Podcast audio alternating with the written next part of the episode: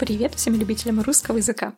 Сегодня вы услышите выпуск с Лерой. На самом деле мы записывали его в один и тот же день, что и выпуск с Пашей, просто немножечко раньше. Надеюсь, это не отразилось на качестве записи. Но если что, пишите. А, в общем, мы обсуждали с Лерой яхтинг, переход через Атлантический океан на лодке и скалолазание. Так что если вы задумывались когда-нибудь о новом хобби, может быть, наша с Лерой беседа поможет вам определиться. Ну что, на этом, я думаю, можно закончить со вступлением. Приятного прослушивания! Привет, Лера, как дела? Привет, Настя. Хорошо.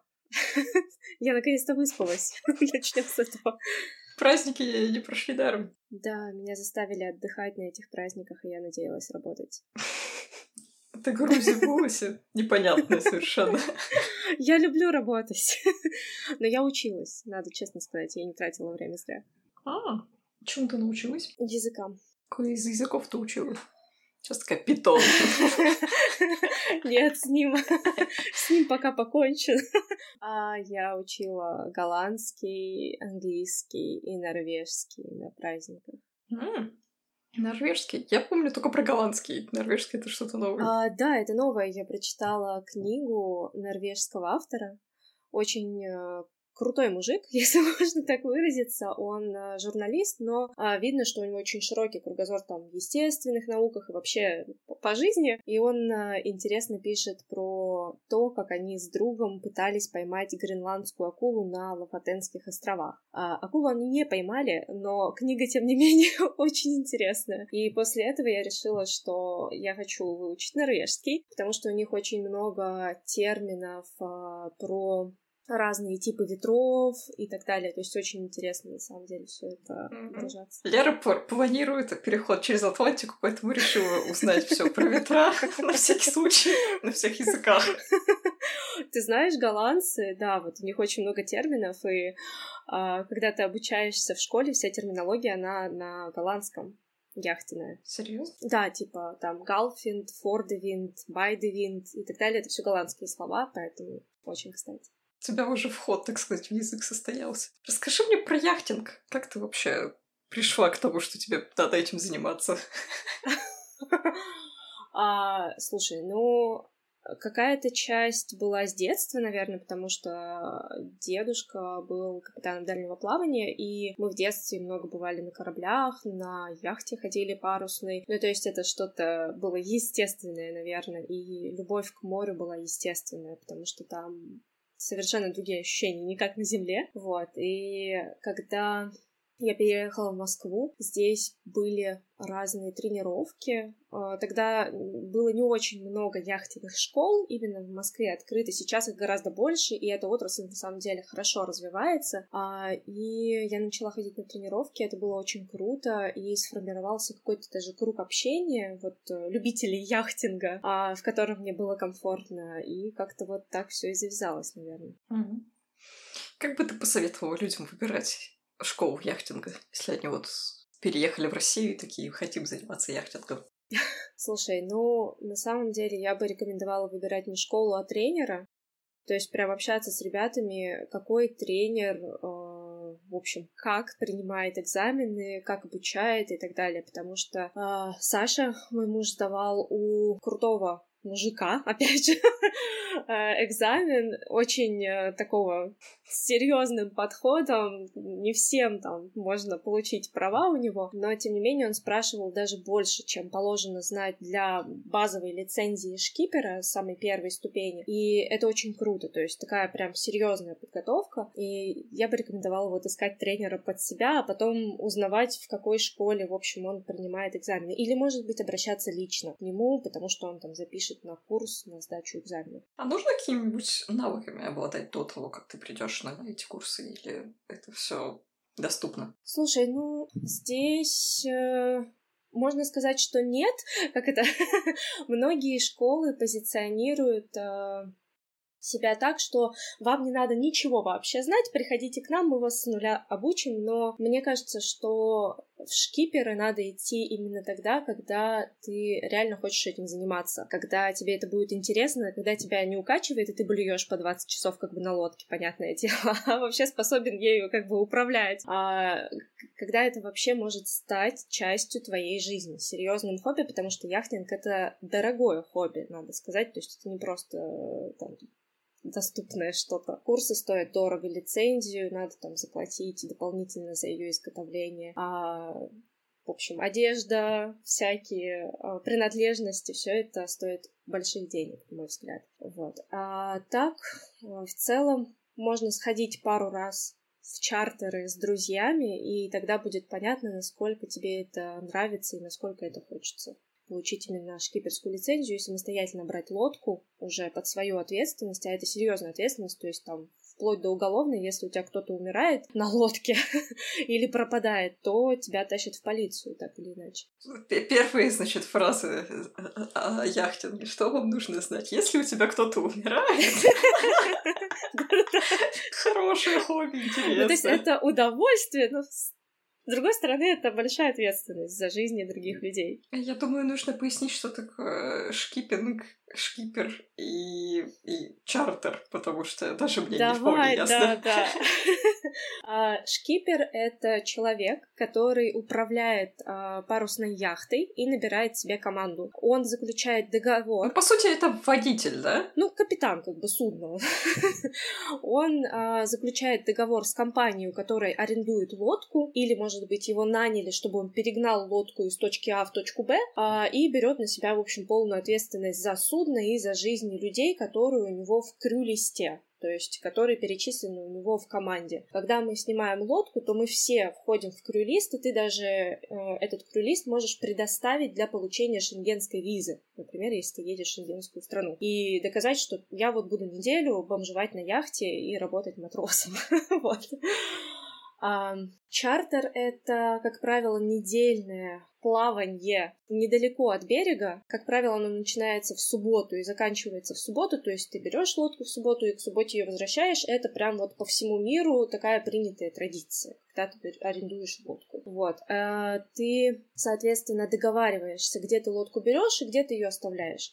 Очень часто ты ее берешь и возвращаешь в одно и то же место, но, а, например, когда мы ходили по Греции, мы брали ее на одном острове, оставляли на другом. Вот так тоже можно, это как, в общем... Как машину снять. Да, на самом деле. Вот, и, а, ну, как правило, ты далеко от берега не уходишь при этом. Я помню, что, кажется, была какая-то разница между категорией этих да. прав, которые тебе дают на управление. Да, абсолютно верно. Там а, несколько ступеней. Когда первый раз проходишь курс, тебе дают Bareboat Skipper, а, это самая базовая лицензия. Ты имеешь право выходить в море только днем и отходить не очень далеко от берега, потому что у тебя считается, что недостаточно навыков, что если с тобой что-то там случится, да, в 200 милях от берега, то ты, в общем, не сможешь выжить, и, скорее всего, вы все погибнете, ну, условно говоря. А тебе для сдачи на вторую ступень нужно иметь сколько-то ночных часов уже, то есть ходить именно ночью, не обязательно быть капитаном,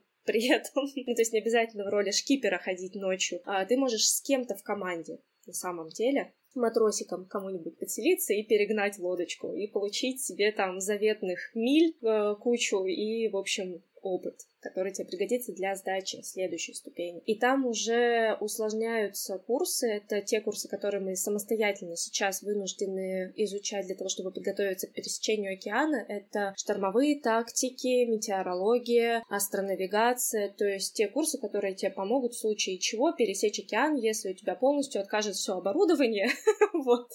Или ты, не дай бог, будешь вынужден сойти на спасательный плот, если с лодкой что-то случится в океане, она начнет потому что у тебя сегодня вместо позитива постоянно.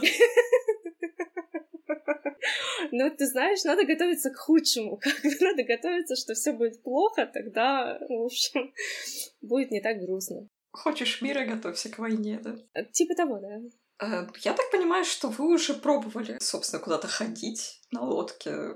Есть ли у тебя какие-нибудь истории? Куда вы вообще плавали уже? Плавали. А, мы ходили по греческим островам. Это было в очень крутой компании людей, которые также, в общем, а, сдавали на шкиперские лицензии. А сейчас они ходят капитанами, снимают лодки там по миру. И компания была очень дружная. И, кстати, люди, люди — это самое важное в яхте именно. То есть неважно, как у тебя оборудована яхта, круто или нет, неважно, что она там огромная с красивыми каютами и джакузи, самое важное это реально люди, и ты это понимаешь в тот момент, когда у тебя есть плохой опыт похода в чартер с недружной командой, которая может творить э, не самые э, безопасные штуки, так скажем, на воде. Вот. Соответственно, в Греции было очень круто. Мы ходили в низкий сезон а, в апреле в конце апреля, в начале мая. Вода еще была холодная, поэтому купаться мы особо не купались. И острова были абсолютно пустынные, но а, было весело встречать э, людей, которые из разных частей света, в общем-то, тоже останавливаются на островах. Например, мы встретили пожилую пару из Швеции. Э, это были мужчина и женщина, супруги. В общем, они э, в Швеции решили, ну, фигли, вот наша жизнь стала такой унылой, давай нафиг все продадим, купим лодку и уйдем в кругосветку, как бы. И так они сделали там, типа, лет 10 назад, и с тех пор просто не возвращались еще в Швецию, вот. И они плавают по миру, и у них э, какие-то просто потрясающие навыки, то есть мы реально смотрели, как они э, подходят к причалу на парусах с открытыми ртами, потому что у нас такого уровня мастерства еще не было. Это был э, такой первый чартер вообще для многих из нас. Э, встречать, наверное, людей, да, из разных стран и знакомиться с их историями и культурой — это самое интересное, что может быть вот в таких путешествиях. Плюс э, яхтинг позволяет посмотреть на страну с очень разных углов. То есть ты, по сути, живешь на лодке, а не на земле, и перемещаешься между разными городами, островами, ну, в общем, в зависимости от страны. И э, за семь дней ты видишь э, многих людей, как бы э, какая разница между всеми этими городами или островами, и это, это, это здорово, то есть это такое прям максимальное погружение. А потом у нас случилась пандемия, мы бронировали лодку и хотели походить по лазурному берегу Франции. Вот, но Франция 2020 сначала перетекла во Францию 2021, а потом она превратилась э, в Турцию. вот. Э, по цене это, в общем-то, было то же самое, нам даже пришлось доплатить, потому что Турция подняла резко цены, поскольку они оказались одной из единственных вообще стран, куда можно было поехать именно и сейлить. Вот, поэтому мы, в общем, забронировали ее на осень 2021 года. Вот, а летом в июле мы ходили еще по Черногории. В общем-то, там тоже было здорово. Мы находили много морских миль неожиданно. Страна крошечная, но мы от души по ней путешествовали, хотя там, ну, особо не разгуляешься. Вот, и было очень жарко, в этот момент я поняла, что я ненавижу летний яхтинг и никогда больше в него не пойду, потому что это невыносимо. Абсолютно. То есть а, было толпы людей, я была со сломанной ногой, вот, а я сломала ее как бы, ну, накануне, условно, поездки за две или три недели до на скалодроме, а, и, короче, со сломанной ногой яхтинг вообще дикий, абсолютно по ощущениям, потому что я пыталась, знаешь, на яхте на костылях ходить, а она шатается, еще там порожики высокие, я постоянно запиналась, короче, этими костылями, порожики летала везде по яхте. В общем, это было просто ужасно, и мой организм настолько задолбался вот в этих условиях жить в первые пару дней, что он решил, что мы начнем ходить прямо сейчас. Несмотря на рекомендации врачей подождать еще пару недель, мы начнем ходить прямо сейчас. Вот, и это было очень весело, потому что мы по этой ужасной жаре, короче, гуляли по городам э, Черногории в толпах, и на меня постоянно оглядывались люди, типа, боже мой, что это такое вообще? Вот, очень было весело. А у нас домашняя Марина, Домашняя Марина — это там, где лодка, а, ну, у нее постоянная стоянка там, она бесплатна, она там зарегистрирована. И домашняя Марина, мы ее берем из этой домашней Марины и, как правило, возвращаем в нее же. И а, она была в городе Луштице, свежепостроенный город, свежепостроенная Марина, все очень такое дорогое, красивое и так далее. И, значит, я костыляю, и э, девочка афроамериканская навстречу мне тоже на костылях такая идет. Я такая, о, hi, very nice see you here. Потому что это было прям, знаешь, что-то такое, боже, не я одна на костылях в отпуске. Было очень прикольно. А потом я решила, что я хочу подняться в Которе на вершину горы со сломанной ногой. я поднималась туда несколько часов с мужем, который периодически мне помогал. Вот. Его бесило, что я очень медленно поднимаюсь, но он все вынес. вот. Поэтому поднялись на эту вершину, посмотрели на которую. У меня очень много фотографий.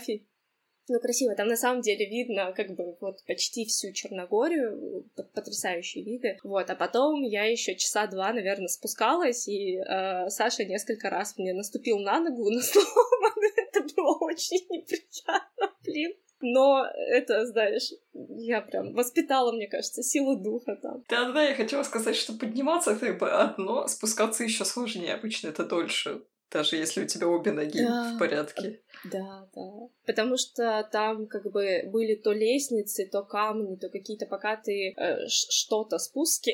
в общем, было прям сложно.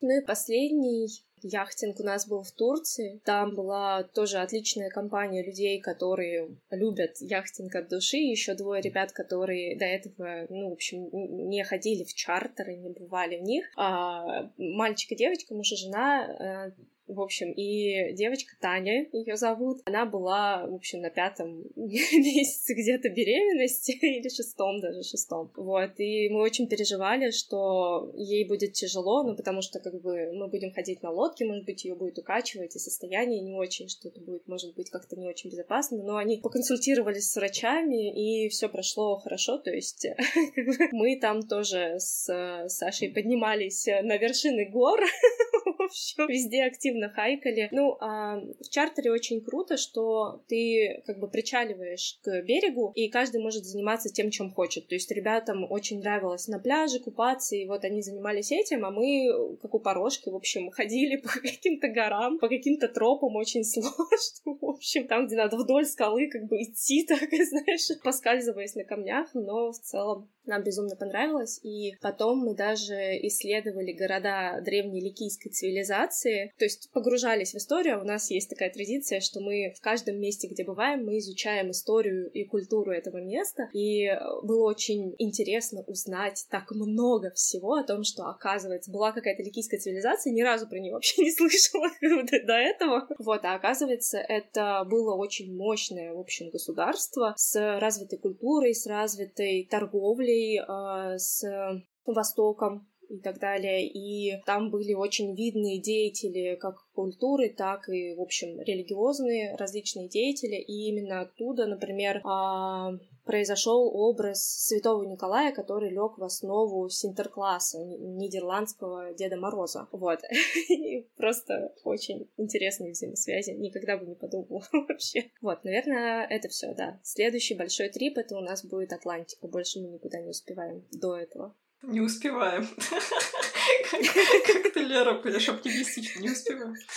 Когда у вас запланирована поездка? А, мы планируем поехать в конце марта весь апрель мы будем переходить Атлантику, то есть, скорее всего, где-то вот в середине, в конце марта у нас начнется путешествие, потому что мы стартуем на Карибских островах, потом идем в Доминиканскую республику, после этого на Бермудские острова, и вот уже на параллели Бермудских островов мы переходим через океан до Азорских островов, которые принадлежат Португалии. И, соответственно, мы хотели бы сойти на Азорских островах, то есть попутешествовать по ним и потом сойти, потому что ребята, с которыми мы будем пересекать океан, они планируют две недели путешествовать по Азорам и потом еще переходить до Гибралтара. Это будет, э, скорее всего, очень долго, поэтому если аэропорты будут открыты на Азорах, то мы, в общем, воспользуемся шансом и полетим в Португалию или в Германию к нашим друзьям, которые дали нам вот такую интересную штуку. Это а, спутниковый модем,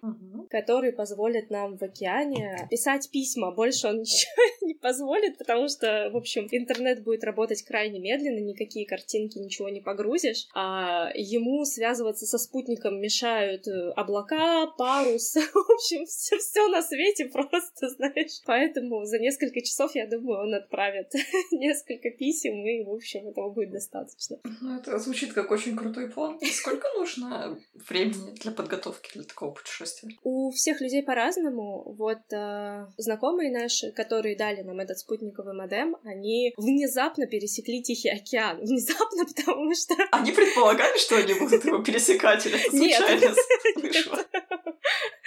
Так произошло. Их зовут э, Эля и Вадим, вот, и они очень хотели попасть на э, острова французской Полинезии и, ну, в общем, там провести какое-то время, и у них был совершенно другой план, как они туда могут попасть, но, к сожалению, пандемия их планы э, изменила, и в итоге пересечение Тихого океана это было, в общем, оказалось самым оптимальным путем, чтобы попасть на Полинезийские острова. Соответственно, они вышли из Панамы и целый месяц добирались добирались э, через океан до островов и жили там какое-то время. Вот, у них э, просто потрясающие истории в Инстаграме. Эля много пишет, рассказывает. И отчасти она вдохновила меня на то, чтобы не отказываться от поисков перехода через Атлантику, потому что мы думали, что мы сначала найдем работу в другой стране, переедем, там, значит, поработаем, поживем, потом когда-нибудь возьмем отпуск, знаешь, на пересечении Атлантики, пересечем Атлантику, Атлантику,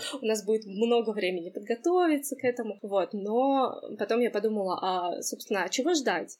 Ну, то есть, э, завтра ты можешь умереть. Зачем ждать исполнения своей мечты, если можно ее исполнить вот прямо в ближайшее время? И я начала мониторить разные а, группы Фейсбука. Есть еще сайт а, Крюлист, который позволяет тебе там зарегистрироваться за небольшие денежки, купить подписку и на этом сайте разместить, что ты ищешь, э, в общем-то, команду, капитана, лодку, там, неважно, для того, чтобы пойти из точки А в точку Б. Вот, это тоже вариант, но я нашла в одной из групп Facebook капитана, который пересекает Атлантику и пересекал ее много раз, вот, и мы решили пойти с ними, вот. С, с, тоже, тоже, в общем-то, внезапно.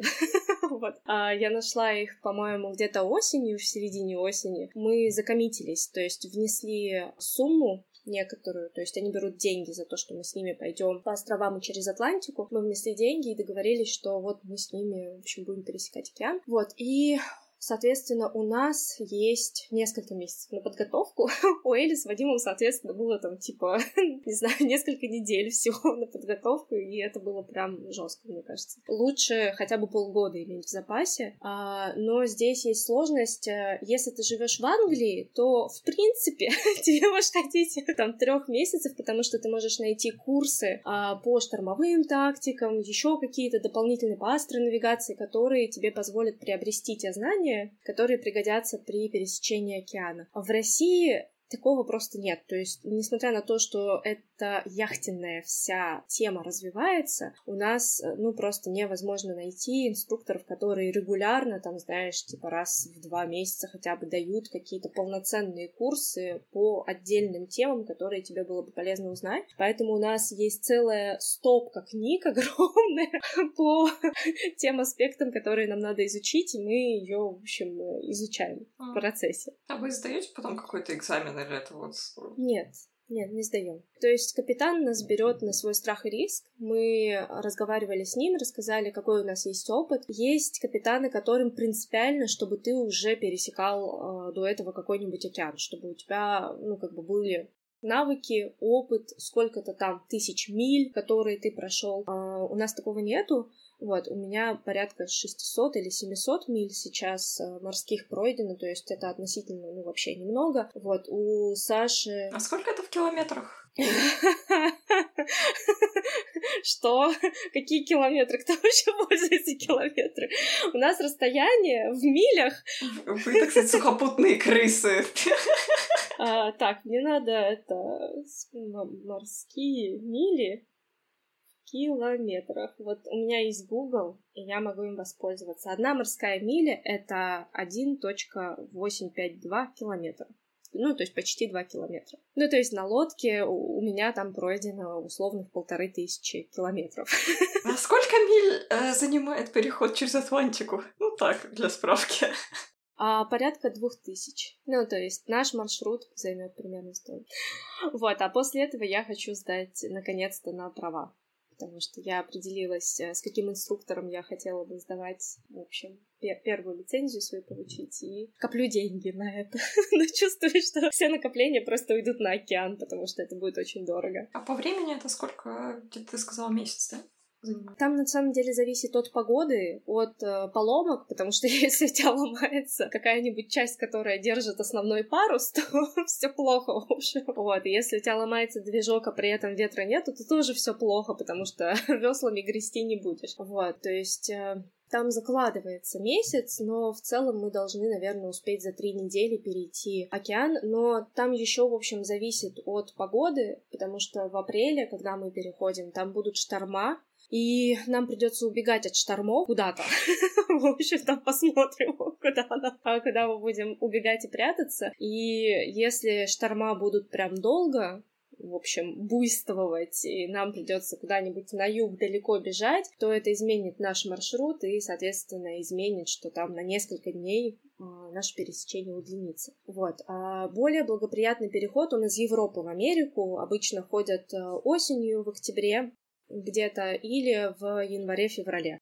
Вот, когда, ну, такие ветра уже более-менее не, не такие опасные, штормов поменьше. А из Америки в Европу, как правило, наиболее благоприятное время это май-июнь. Но мы идем в апреле пораньше, но надеюсь, что мы выживем. в общем. Ну, не, не будете как Христофор Колумб, который отправился в Америку, э, причалил. Точнее, в Индию, а причалил в Америку, да? Да-да-да.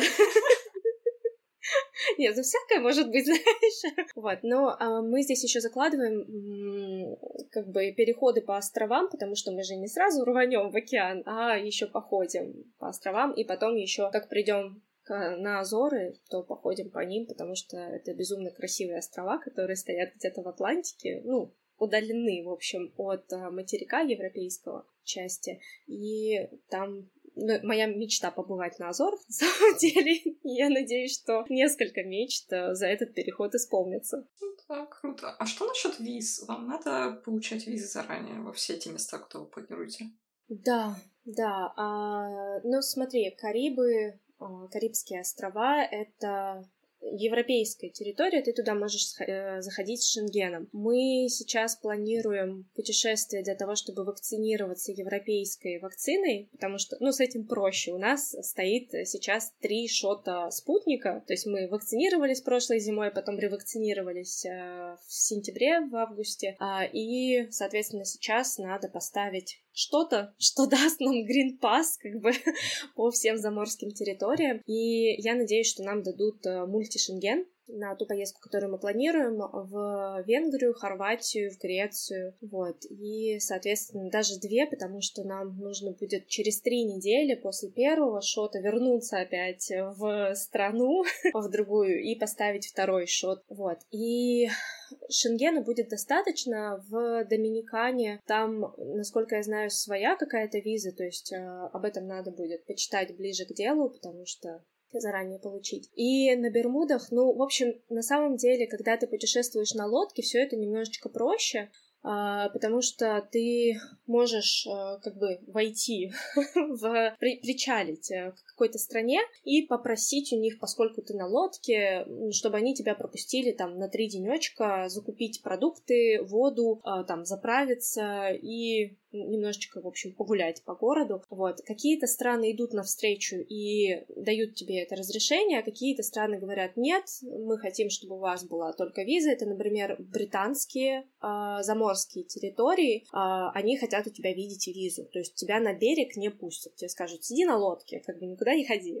Вот. Но здесь вот э, у каждого свое, в принципе, про Бермуды надо будет узнавать отдельно, а Азоры — это тоже зона Шенгена. Поэтому Шенген, в принципе, нам много где даст пропуск. Ну, хорошо иметь паспорт, который позволяет тебе не заморачиваться. Да, европейские паспорта на самом деле даже покруче американских. Я знаю, что американские паспорта хвалят, типа они дают так вход в такое количество стран огромное, но европейские даже дают больше всего этого. Поэтому очень круто, если ты Настенька, однажды получишь паспорт, пусть даже Англии, почему нет?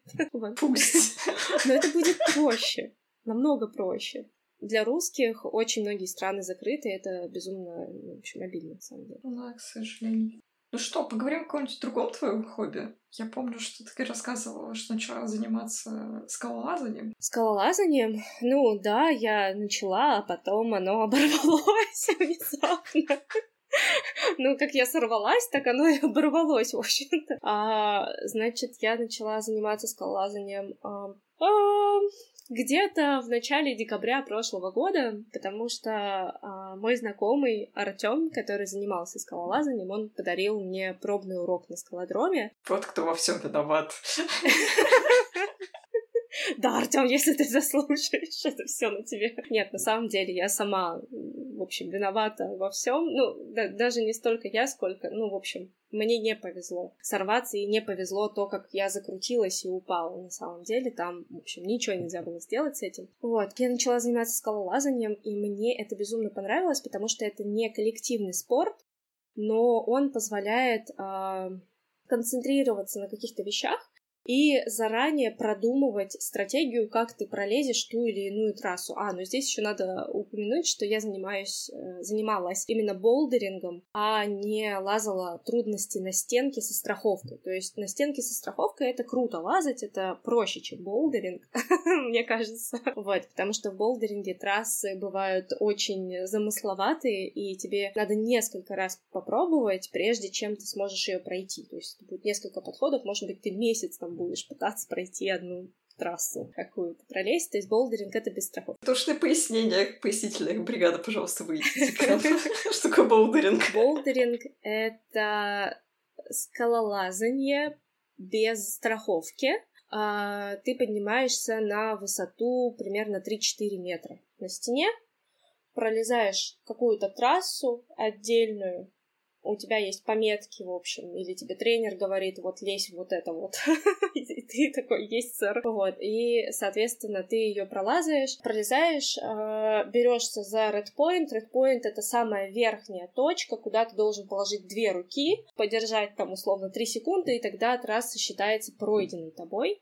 Вот, и все, ты, соответственно, спускаешься оттуда и можешь пробовать э, другие трассы. Они делятся по категориям сложности. А у нас, соответственно, на скалодроме, где я занималась, все начиналось с 5А, потом есть 5Б, 5С, и также 6А, Б, С, 7, 8. Вот такие э, категории сложности, и мы, соответственно, успели добраться до шестерок, вот, а потом, а потом я сломала ногу, в общем-то. Но зато я успела побывать на скалах в Турции и полазать по скалам, по э, простым маршрутам. Это было сложно, потому что ты такой, знаешь, э, ползешь, ползешь такой по скале, потом поворачиваешься, а там красота такая, знаешь, типа горы, солнце, там деревья, вид сверху, и ты такой, ой, как здорово, как красиво, я тут повешу, значит, полюбуюсь этим всем. Вот, а ручки устают, ножки устают, и как бы надо лезть дальше. Вот, а ты не можешь, потому что у тебя виды-виды вокруг. Вот, а, соответственно, Ногу я сломала на скалодроме, это было не на скалах, а, это было в конце июня, насколько я помню. И, соответственно, там а, была нависающая стенка, и у меня была импровизированная трасса, которую мне дала тренер, и, соответственно, я не могла пройти одно место, то есть я ее начала, несколько зацепок, в общем, добралась до них, потом не могла сделать никак переход, и тренер, э, ну, в общем, сказала, хватайся, хватайся за нее, вот, я не чувствовала, что я готова, но я все равно, тренер говорит, значит, надо, в общем, схватилась, вот, и потом у меня руки не выдержали, и я поняла, что я сейчас дальше не могу, мне надо куда-то вниз. И это был, была высота там что-то ну, не больше полутора метров, условно говоря, на самом деле. А поскольку стена навесная, а, в общем, я сорвалась, и меня закрутило в процессе, и поэтому я на подвернутый голеностоп грохнулась. Звучит больно. Да, его... Я, я до сих пор помню треск своей кости малоберцовой, как она сломалась. Да. И это было ужасно. Вот но тем не менее. Я отказалась от гипса, я надела корсет на, на ногу с э, такими металлическими э, стержнями, которые будут фиксировать мой голеностоп, и ходила вот в этом корсете, вот, и ну, в общем, это было, это, это был сложный месяц, вот, когда Саша остался дома и работал из дома, кормил меня, потому что я сидела, просто тыкала в ноутбук, ну, работала на диване, и больше, в общем, ничего не происходило особо. Вот, я не выходила из дома, потому что у нас абсолютно не приспособленная среда для людей на костылях, а, как, как во многих городах России, на самом деле, то есть ты просто не выберешься самостоятельно никуда. И дома пыталась даже спортом, знаешь, заниматься там, поэтому у меня левая нога и э, левая половина попы была очень рельефная, накачанная, такая прям очень классная, а правая такая, она, э, ну, мышцы начали дистрофи, ну, я не знаю, худеть очень сильно, вот, и правая нога была просто там в два раза тоньше и меньше, чем левая, ну, правая была сломана, и это было просто ужасно, и сейчас вот я активно занимаюсь спортом, чтобы это восстановить, потому что подвижность голеностопа, она стала настолько маленькой, что я, ну, то есть я не могла нормально наклоняться и приседать. Понятно. Слушай, а, вер... возвращаясь к твоему яхтинговому опыту, а все-таки у вас есть какая-то медицинская, не знаю, подготовка? Вот вы собираетесь в такой долгий маршрут. Это хороший вопрос. Спасибо. Спасибо за вопрос. Да-да, спасибо за вопрос. Медицинской подготовки, но образования у нас нет. Вот. А, ну, то есть, как это сказать, если у кого-то прихватит аппендицит посреди океана, то э, будет чудом, если он доживет до берега, скажем так. Но а, еще до подготовки к океану я проходила курс по первой медицинской помощи, причем несколько раз. Сначала, ну, это был международный, нас учили пользоваться дефибрилляторами автоматическими, а, ну, различными штуками, а, алгоритму оказания первой помощи. Я получила международную карточку EFR, Emergency First Response. А, соответственно, я, ну, как бы, сертифицированный first aider, они называют этих людей. Вот, и, соответственно, я могу оказывать первую помощь а, за рубежом и, в общем-то, в России показать, что вот я прошла курс, значит, э, я действую только по курсу, и, в общем, вы не можете подать меня в суд, извините, если я вам сломала зубы как-то там, или что-то еще, типа ребра. А, вот, потом я позвала своих э, яхтенных друзей на этот курс, и мы проходили отдельно для э, каких-то яхтенных ситуаций, когда у тебя нету доступа, то есть ты не можешь просто позвонить в скорую и сказать э, приезжайте, пожалуйста, у нас тут причал такой-то, человеку плохо, а ты находишься где-то вдалеке. И также недавно я проходила курс по базовой безопасности в морспас-службе, а, это такое учреждение, которое готовит э, моряков. Прям вот моряков, знаешь, капитанов огромных э, кораблей, вот, водолазов там, ну, то есть просто вот людей, которые профессионально занимаются а, вот этой всей деятельностью мореходной. И у них э, был интересный курс, то есть я там изучала разные степени обморожения, степени заживления ран там и так далее, то есть а, как делать вот эти вот дренажики там, если рана разорвана, разорванное там и так далее. То есть это было все теоретическое, но в целом я себе э, представляю, как это можно пройти. Вот. И капитаны больших судов, на самом деле, у них нет медицинского образования, как правило, потому что учились они на моряков, и далеко не всегда на кораблях есть прям профессиональные врачи. И именно они сдают э, медицинские вот эти экзамены и оказывают медицинскую именно помощь, не первую экстренную помощь, да, а медицинскую первую помощь уже, когда они могут вколоть морфин человеку, у которого перелом или рваные раны там, или, ну, он ему больно, а, ну и какие-то действия дальше предпринимать. Есть такая организация, она называется Медико, это аббревиатура на латинскими буквами. А, если что-то произошло, ты можешь с ними связаться, и врач будет давать тебе инструкции, а, что делать с этим человеком. Есть, соответственно, алгоритм, ты докладываешь, э, что за человек, какие у него жизненные показатели, какие у него травмы, а тебе врач, соответственно, отвечает и говорит, э, что делать, что колоть, куда и так далее. У них это проще, потому что э, на больших кораблях это все согласовано, то есть они имеют право иметь морфин и э, огромное множество разных лекарств, то есть там такая вот прям книженция, которая обязывает их иметь, огромный перечень перечень лекарственных препаратов на судне, у нас это чисто будет, то есть мы что соберем в аптечку, то у нас и будет. И как бы что у нас случится, ну, то случится. Оперировать мы, конечно, не сможем, потому что там качка. Ты хочешь вскрыть брюшную полость, а вскрыл как бы горло человеку, условно говоря. Вот, поэтому это все неоднозначно, знаешь ли. А, вот, но тем не менее, а, я пытаюсь более-менее вникнуть а, в то, что мы можем сделать. То есть, например, какой-нибудь э, адреналин, а, автоматический дефибриллятор, очень круто было бы с собой иметь преднизолон на случай, если будет острая аллергическая реакция, да, и у человека будут закрываться дыхательные пути. И различные антибиотики, если мы поймаем какую-нибудь лихорадку на островах, то есть, в общем, а, надо будет собрать прям большой медицинский пакет и а, напечатать инструкции, как этим всем пользоваться, чтобы любой член экипажа смог аптечку использовать.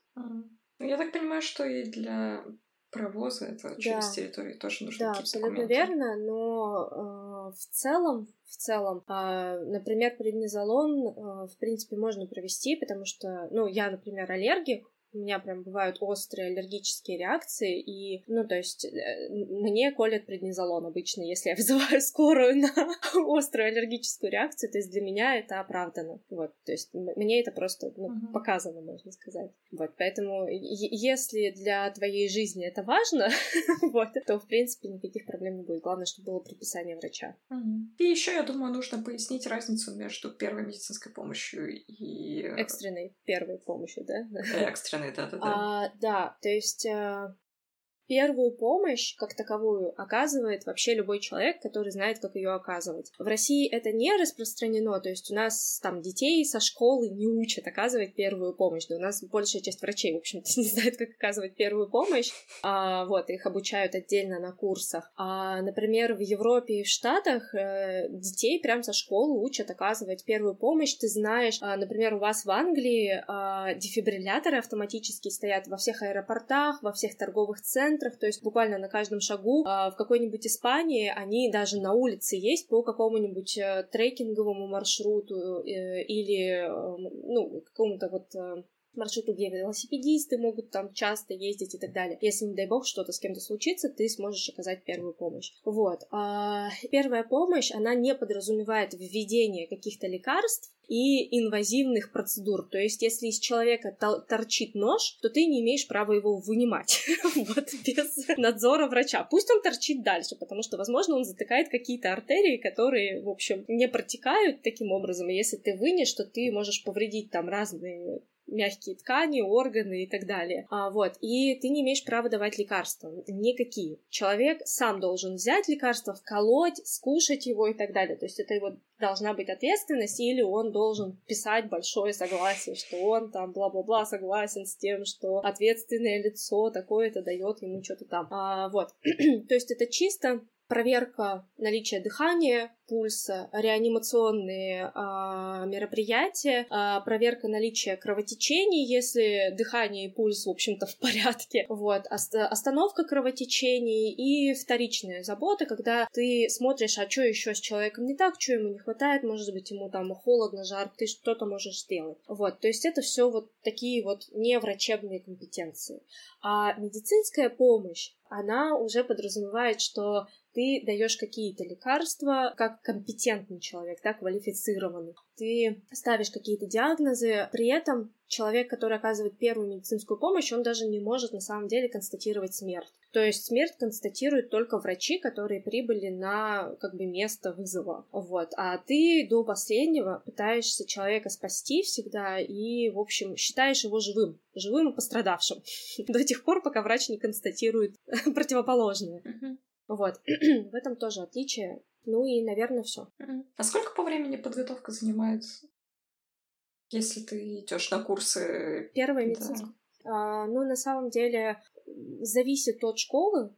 Вот. У нас это было несколько дней потому что мы сами так разбили, у нас было много тем, которые мы хотели обсудить для именно яхтенных ситуаций. Мы два дня ходили по целому дню, то есть ты там 8 часов проводишь и потом выходишь. На следующий день приезжаешь и опять, и там еще сдача экзаменов, соответственно. Ну, то есть это недолго, на самом деле. Понятно. А экстренная вот эта помощь, она тоже, да, несколько дней занимает подготовка? А, нет, это вот первая помощь как раз э, экстренная она занимает вот день, два, три, зависит от uh, курса. А медицинская помощь ее могут оказывать только квалифицированные люди с медицинским образованием, да, там даже если ты фельдшер, ты все равно можешь сказать медицинскую именно помощь, а, или работник скорой, там парамедик, как угодно называй это, вот, то есть ты, по сути, не можешь оказать медицинскую помощь, ну, не имеешь квалификации. Ну да, да. Довольно пугающе все это звучит, что могу сказать. Всего два дня, и, так сказать, пожалуйста, в путь. Вот вам, вот вам лекарство. Удачи. А, ну, да, я на самом деле просто смотрю, в каких а, ситуациях что делать. А если оторвало ногу, а если оторвало палец, а если там перерезана артерия. То есть тебе реально в таких ситуациях, в долгих переходах надо предусмотреть все ситуации, а на лодке можно пораниться, ну, в общем, серьезно. То есть там могут быть абсолютно разные состояния. Если у человека инсульт, в общем, ты, конечно, ничего не можешь сделать, но тебе надо отличить инсульт от какого-то другого состояния, когда ты можешь помочь человеку, в общем-то. А, вот, то есть э, это все очень серьезно на самом деле. Да. Нам нужно срочно переключиться на какую-то более позитивную тему. Я считаю, нельзя заканчивать на таком. Ну, хорошо, давай на более позитивную тему. Почему люди вообще занимаются яхтингом? Ну, то есть, какая у людей может быть мотивация заниматься яхтингом? Пока я слышу только про оторванные руки. Оторванные руки и ноги — это на самом деле... Не, это, это не то, ради чего люди идут в яхтинг. Вот. Это можно приобрести еще где-нибудь, обязательно в яхтинг идти. Вот. Нет, в яхтинге самая частая травма — это, наверное, сломанные пальцы. Вот. Но мы не будем об этом, да, мы договорились к чему-то более позитивному перейти меня много раз спрашивали, а, люди, которые слышат, что а вот если оторвет, а если остановится сердце, а если человек помрет. И люди такие, господи, зачем тебе идти через океан, что ты там забыла? зачем тебе это? Ты вообще нормальный человек или нет? Нормальные люди через океаны не ходят, они сидят дома в целости и сохранности. Вот, и как бы для меня, знаешь, а, всю жизнь, наверное, так было, что лучше умереть где-то в морях, а, чем погибнуть на диване от остановки сердца, того, что оно забито жиром, то, не знаю, сахаром и еще чем. Вот, то есть мне кажется, что лучше максимально познавать вообще жизнь, пока есть время. Вот. Море, оно э, на самом деле может дать человеку гораздо больше, потому что чем больше ты путешествуешь, например, по островам, тем больше ты знакомишься с культурой уважения к морю, потому что, к сожалению, неизбежно океан погибает. Ну, не то чтобы сейчас неизбежно, потому что никто ничего не делает особо об этом. Вот, то есть мы продолжаем массово вылавливать там рыбу, убивая океан. И это на самом деле ужасно. Народы, которые живут на островах, они очень уважительно относятся к этому всему, то есть они не вылавливают рыбу массово, они ловят столько, чтобы было достаточно, чтобы не умереть от голода, условно говоря, и делятся с, со своими соседями, со своими друзьями там, и так далее, то есть а, и они поклоняются океану, потому что им понятно, что океан — это источник жизни, а, я, в общем, разделяю их точку зрения. А, наверное, поэтому мне вот а, очень нравится во всю эту культуру погружаться. Но также, наверное, стоит сказать, что если вы пожили в разных странах на Земле и вы ни разу не чувствовали, что вы находитесь дома, ну, то есть doesn't feel like home, мы можем это сказать, да, doesn't feel right, то есть это вот правильное место, там не нашел его, то а, на самом деле, выходя на лодке в море, можно найти э, этот самый дом. То есть, например, так для меня когда мы под парусами выходим куда-то и, в общем, летим с, с ветром над поверхностью воды. Ну, то есть для меня это ощущается правильным местом, и я сейчас понимаю, что я мечтаю на Земле найти такое место, которое будет чувствоваться как дом. Вот именно так, как я себя ощущаю, например, а, на лодке где-то, просто неважно в какой стране. вот. И, наверное, море еще может подарить а, такие чувства, как свобода. Ты чувствуешь, что границ на самом деле не существует. То есть это просто что-то вымышленное как бы между странами. И когда ты путешествуешь на лодке, их как будто бы нет. И когда ты прибываешь на разные э, острова, в разные страны, и там люди говорят, конечно, на разных языках, ты погружаешься вообще в абсолютно отдельную вселенную культуры этих людей, языка. Не, не всегда ты можешь, конечно, с ними пообщаться, потому что запас, в общем, твоих знаний ограничен, как правило, языков. А они могут говорить там, не знаю, на языке, который ты никогда и не думал учить, но тем не менее это дает такое ощущение, знаешь, что ты часть чего-то большего, чего-то прекрасного, чего-то такое а, мультивселенной какой-то параллельной. Вот. И это потрясающее для меня чувство. Круто. Я считаю, что да, это прекрасной ноте можно закончить. Спасибо тебе большое за то, что согласилась Спасибо. со мной поговорить. Спасибо большое, что попросила меня поучаствовать в подкасте. Было очень интересно пообщаться. Спасибо всем, кто дослушал до конца. Мне очень приятно, что у нас очень много слушателей из разных стран мира. Всем вам большое спасибо за то, что вы с нами. Не забывайте подписываться, ставить лайки, делиться с друзьями. А следующий выпуск уже совсем скоро. Пока-пока.